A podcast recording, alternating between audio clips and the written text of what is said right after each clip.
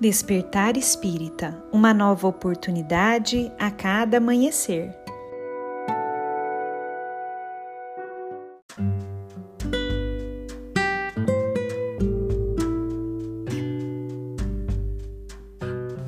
Sejam muito bem-vindos, amigos queridos, para mais um Despertar Espírita.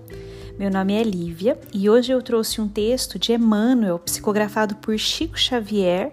que foi publicado no livro Pensamento e Vida e se chama Sociedade. Neste texto, Emmanuel nos diz o seguinte: A sociedade humana pode ser comparada à imensa floresta de criações mentais, onde cada espírito, em processo de evolução e acrisolamento, encontra os reflexos de si mesmo. Aí dentro, os princípios de ação e reação funcionam exatos. As pátrias, grandes matrizes do progresso,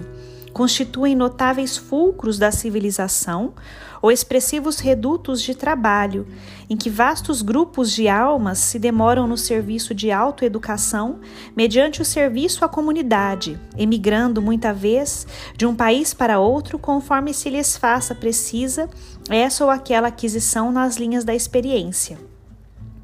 O lar coletivo, definindo afinidades raciais e interesses do clã, é o conjunto das emoções e dos pensamentos daqueles que o povoam. Entre as fronteiras vibratórias que o definem, por intermédio dos breves aprendizados berço-túmulo, que denominamos existências terrestres, transfere-se a alma de posição a posição, conforme os reflexos que haja lançado de si mesma e conforme aqueles que haja assimilado do ambiente em que estagiou.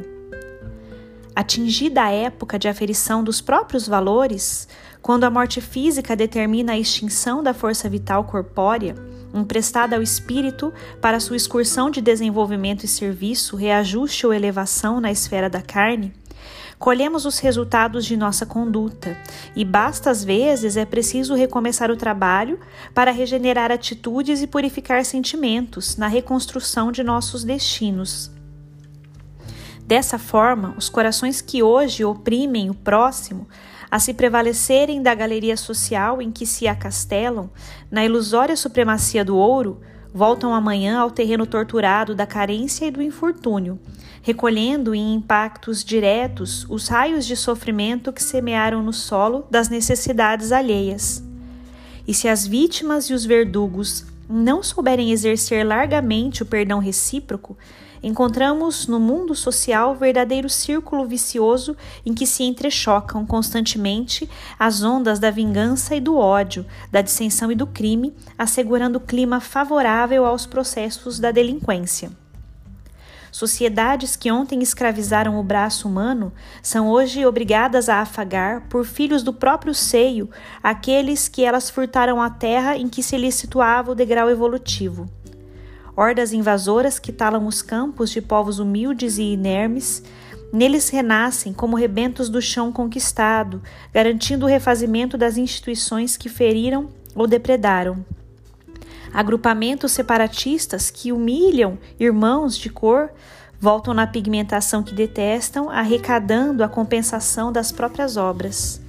citadinos aristocratas insensíveis aos problemas da classe obscura depois de respirarem o conforto de avenidas suntuosas, costumam renascer em bairros atormentados e anônimos, bebendo no cálice do pauperismo os reflexos da crueldade risonha com que assistiram no outro tempo a dor e a dificuldade dos filhos do sofrimento. Em todas as épocas, a sociedade humana é o filtro gigantesco do espírito em que as almas, nos fios da experiência, na abastança ou na miséria, na direção ou na subalternidade, colhem os frutos da plantação que lhes é própria, retardando o passo na planície vulgar ou acelerando-o para os cimos da vida, em obediência aos ditames da evolução.